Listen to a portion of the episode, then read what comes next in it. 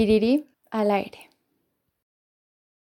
Las obras de las que se ha estado hablando no solo evidencian las formas de habitar los espacios y sus historias, también enriquecen el trazo social, cultural y físico de las urbes. La literatura extiende esa capacidad de nombrarlas, volverlas poesía entrelazada con la violencia o el miedo. Este elemento artístico nos permite entender que la ciudad va más allá de calles, edificios, vehículos o infraestructura. La ciudad es una densa red simbólica que se expande, crece y va variando con el paso del tiempo.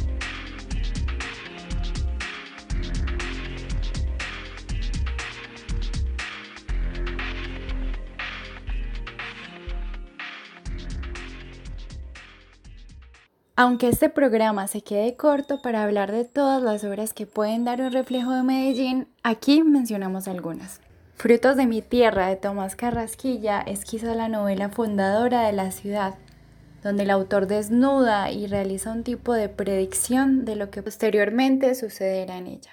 Aunque ya hemos mencionado a este autor, también está El Fuego Secreto de Fernando Vallejo. También mayor parte de la obra de Fernando González, las novelas de Juan José Hoyos, relatos del barrio donde se describía una ciudad que ya se empezaba a desquebrajar. Esto lo vemos en Tuyos mi corazón y El cielo que perdimos. La novela Fugitiva de José Libardo Porras. Esta es una novela que pinta la Medellín desde el dolor. Nos cuenta la vida de unos campesinos desplazados que deben alojarse en la ciudad donde en la vida de barrio y de centro ven una realidad desgarradora y dolorosa. También desde crónicas y reportajes periodísticos tenemos Ciudad Vivida. Son muchos los autores actuales que también reflejan a Medellín en sus relatos. También las apuestas del periodismo narrativo. En este caso queremos resaltar y recomendar a ojos cerrados todo el trabajo del periódico Universo Centro, que a la vez es cuna de autores que toman el legado en estas temáticas. Lina Parra, Juliana Restrepo, Santiago Rodas, David Betancourt y José Ardila pueden ser estos escritores destacados. Y a propósito de estos dos últimos, tuvimos una corta entrevista con ellos, precisamente sobre el tema de la calle y la ciudad.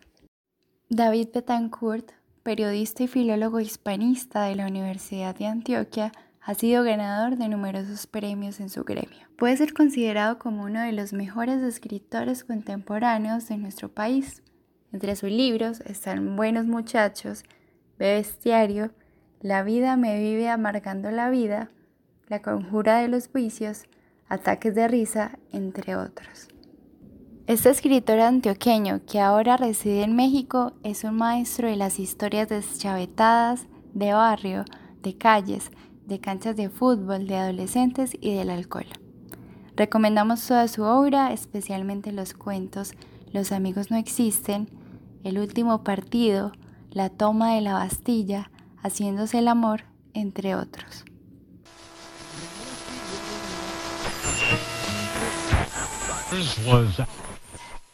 Bueno, lo que a mí me motivó como a dedicarme a la escritura, yo creo que el culpable de que yo hoy me dediqué a escribir, creo que fue mi papá, que comenzó a pasarme libros cuando yo era niño para que leyera y resumiera y, me daba billetes. Entonces yo leía por la plata, pero después como que me quedó gustando la lectura. La plata pues, siempre me ha gustado y hasta hoy me gusta, pero leer me llevó a escribir. Entonces recuerdo que escribí un, periódico anónimo en mi colegio que, que llamé Limpío en contra de los profesores injustos, diciendo que todo lo malo, diciendo pues todas las cosas malas que había en el colegio. Y el periódico fue tan celebrado que ahí dije, yo quiero ser escritor, yo no quiero trabajar. Entonces mm, me metí a estudiar periodismo, me gradué y luego para no tener que trabajar me metí a estudiar filología y estudié poco y también me gradué. Eh, y pues es que yo básicamente lo que hacía en las universidades era leer, seguir unos escritores que me gustaban, con, siempre con el deseo y con las ganas de escribir un libro.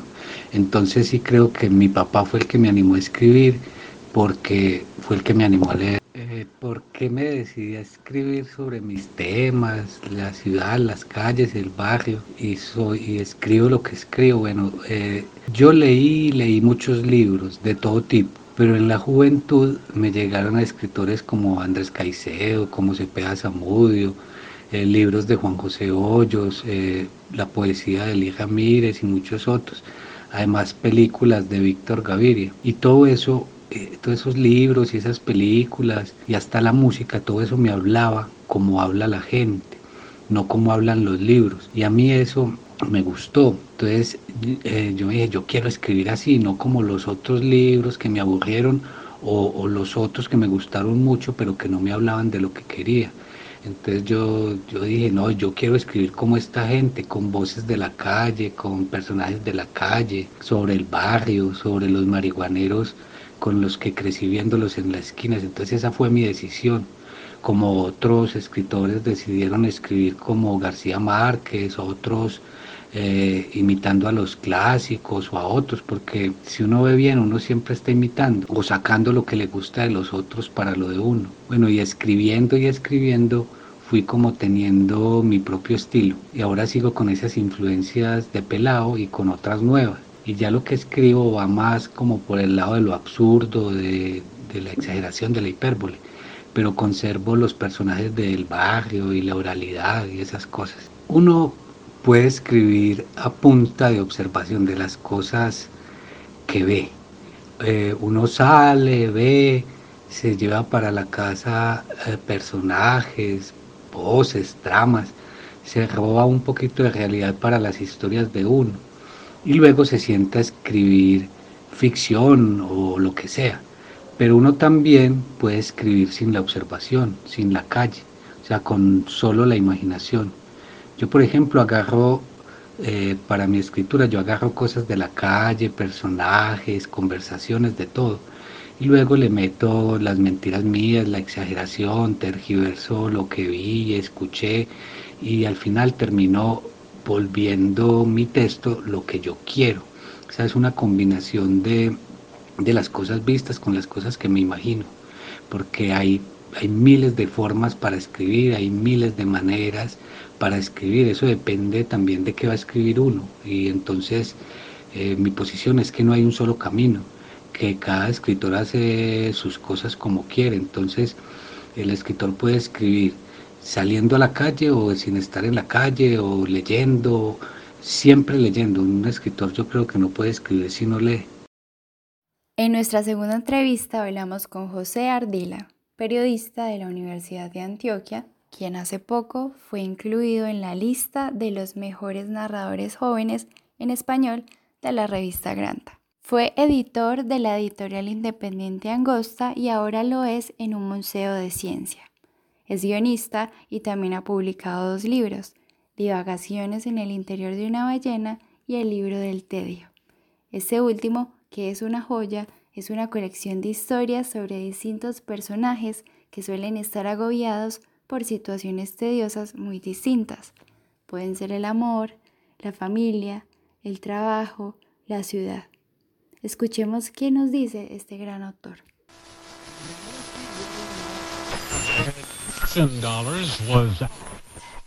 Yo vengo de un pueblo, vivo aquí hace casi 20 años, pero no me considero un escritor citadino, un escritor de la ciudad.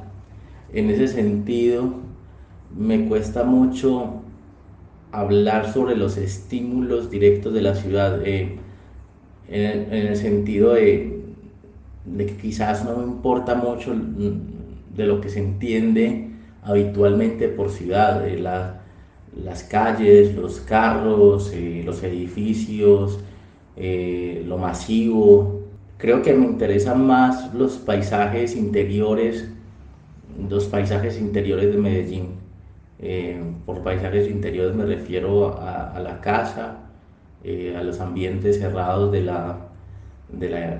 lugar donde uno trabaja, eh, el metro, eh, esos lugares en los que uno va construyendo rutinas, porque de nuevo tampoco soy un explorador, eh, no soy un aventurero de la ciudad, no me gusta mucho lo desconocido. Eh, me gusta más fijarme en lo que la rutina me obliga a, habitar. Entonces mis cuentos, creo, los cuentos al menos que suceden en Medellín o en lugares parecidos a Medellín, tienen que ver con, con esos lugares que están amarrados también a mi rutina. La casa, el edificio, la cantidad de pisos del edificio, el vecino que sale por la ventana todos los días a fumar a cierta hora y sin camiseta, eh, la calle que debo recorrer todos los días para coger el bus, eh, el, piso donde trabajo con otras 30 personas, la mujer que lava el, plato al mediodía en, en la oficina y mientras lo lava está soltando un monólogo de odio hacia sus compañeros aunque exteriormente, habitualmente parece una mujer tranquila, serena y amable. Eh, creo que eso, esos podría decir que son mis estímulos. Desde que me vine a vivir de Chigorodó, que fue un lugar también donde pasé una gran parte de mi vida, yo pasé, pues eh, crecí allá, estudié allá todo, toda la primaria, toda la secundaria desde que me vine a vivir a Medellín, creo que soy una especie de limbo vital. Así como yo no me considero un citadino, es decir, no me siento completamente cómodo viviendo en Medellín a pesar de que llevo dos décadas acá. Tampoco me siento ya capaz de vivir cómodamente en Chigorodó. Y creo sí que lo que escribo en este momento, porque eso igual puede cambiar, lo que escribo en este momento, lo que me interesa contar en este momento, obedece a esa especie de limbo o cuento desde ese limbo. Entonces los personajes que aparecen en la ciudad, en mis cuentos, tienen recuerdos de ese pueblo que perdieron. Los, los personajes que aparecen en el pueblo en mis cuentos tienen también de pronto vistazos o añoranzas de la ciudad. Em, creo que es eso. Eh, hay una incomodidad que tiene que ver con, con, también como, con mi experiencia real y esa incomodidad se transfiere inevitablemente a todo lo que escribo. Total, Medellín es una ciudad que temo, o sea, es una ciudad que, que amo por muchos motivos, porque me ha dado grandes cosas, cosas fundamentales en mi vida, pero que no he aprendido a dejar de temer todavía. El cuento Vida Pico es, obedece, sí, a un, a un miedo cotidiano. Yo recuerdo cuando iba a la universidad, yo estudié en la Universidad de Antioquia y vivía en ese tiempo en Bello, debía llegar a las 6 de la mañana a la universidad y a esa hora el, metro está reventado y saturado y uno termina acomodándose dentro del metro como según las formas del, del cuerpo de los demás. Recuerdo que un miedo muy habitual mío era que un día no fuera capaz de bajarme en la estación y que pasara tres, cuatro, cinco, seis estaciones y, que perdiera, por ejemplo, la levantada o, que o, o, sé, que tuviera que pelear o gritar para poder salir finalmente. Eh, ese miedo, que parece muy tonto, era un miedo muy frecuente y me pareció en algún momento que era tan frecuente que tenía que escribir sobre él.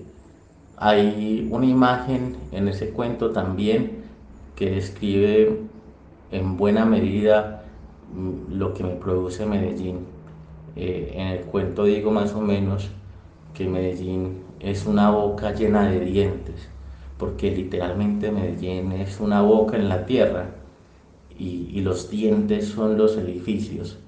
Eh, y cuando uno viene de fuera es como si Medellín se lo tragara a uno para siempre.